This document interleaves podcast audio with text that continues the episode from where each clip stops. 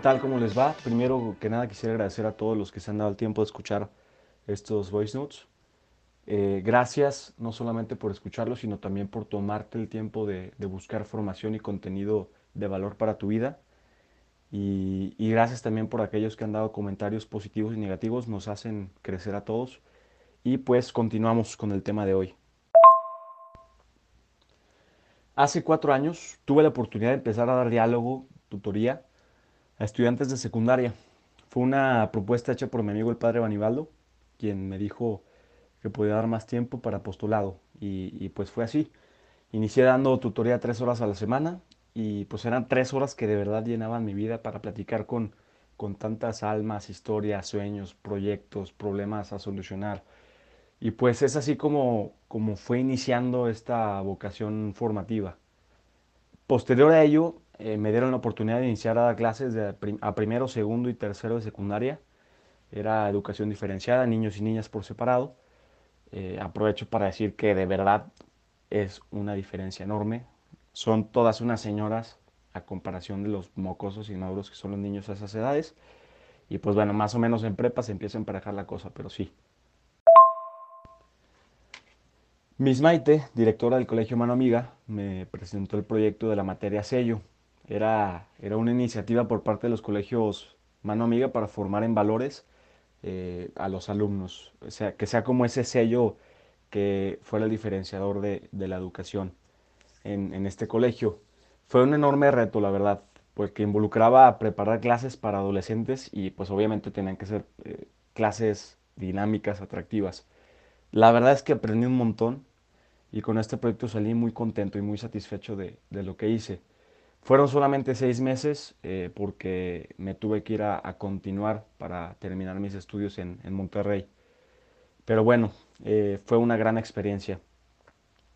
Tiempo después, a dos meses de graduarme de la universidad, con grandes proyectos de negocio, eh, una próxima creación de una agencia publicitaria con socios, aparece nuevamente en escena el padre Banibaldo quien me invita a una cerveza y me propone ser staff de un curso de liderazgo para jóvenes de prepa.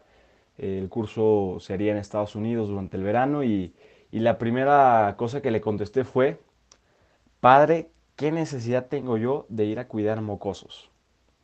Ya, que me voy a graduar, voy a ser todo un licenciado, tengo grandes proyectos por delante, pues no, no vea el caso, ¿no?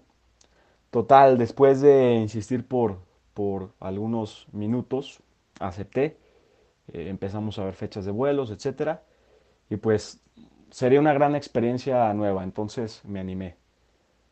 Este curso fue entre junio y julio del 2017, el Leadership Training Course, el LTC. Fue una de las mejores experiencias que he tenido en mi vida, de verdad. Fue un parteaguas para tomar decisiones importantes en mi carrera. Fue como, también una de las, cosas que me ha hecho seguir en este camino de la formación. Aprovecho para mandar un saludo a todos aquellos que han sido parte de este curso. Es un semillero de, líderes y, se nota por los frutos que está empezando a dar. Volví muy contento, pero decidí continuar con mis proyectos personales en mi ciudad natal, aunque pues, fueron meses, fueron tres meses en donde estaba muy insatisfecho y, y prácticamente con la motivación en el suelo. No sabía por qué. Decidí organizar un curso de liderazgo y negociación para estudiantes de prepa y universitarios, allí mismo y creo que fue lo que me mantuvo más a flote, porque lo demás no pintaba muy bien, no, no iban por buen camino o no me estaba llenando. Y bueno, este curso, gracias a Dios, fue un éxito. Esperábamos 15 alumnos y se inscribieron 16. Entonces, pues fue, superó la meta. En septiembre de 2017, más o menos por las fechas que empezó este curso, después de estar mucho tiempo en oración por encontrar un sentido en mis primeros meses como graduado, me llega una nota de voz, eh, un voice note del Padre Francisco, el, cual conocí en, el LTC el verano, y me decía, ¿quieres chamba? Vente a Querétaro. Será eh, más o menos que, sería algo como lo que había hecho en el LTC, y, pues bueno, mi primer, mi primer contestación también fue, Padre, no gracias, estoy ahorita bien, aquí en mi ciudad y todo, eh, creo que no es para mí, pero platícame un poquito más. Esa postura de verdad que me duró menos de 24 horas, porque al día siguiente ya le estaba marcando al padre, le pregunto, ¿qué tengo que hacer? ¿no? ¿Qué, qué, sigue? ¿Qué, ¿Cómo puedo eh, seguir este proceso? Creo que fue al fin la respuesta que, estaba dando paz a mi corazón. O sea, de verdad cuando, cuando, cuando llegó la invitación y le empecé a dar vueltas, eh, pues era algo que sí me estaba llenando, algo, algo dedicado a la formación, a la educación.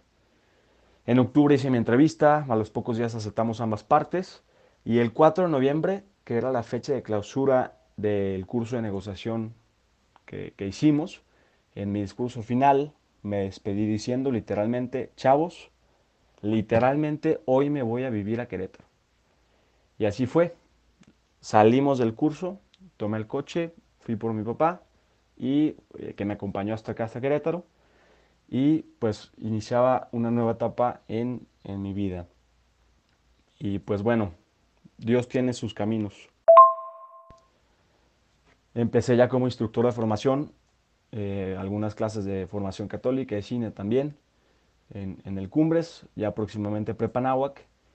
Y pues eh, reitero, ¿no? Dios tiene un camino bien trazado para cada uno de nosotros y por el momento yo estoy muy contento, disfrutando mucho de mi trabajo.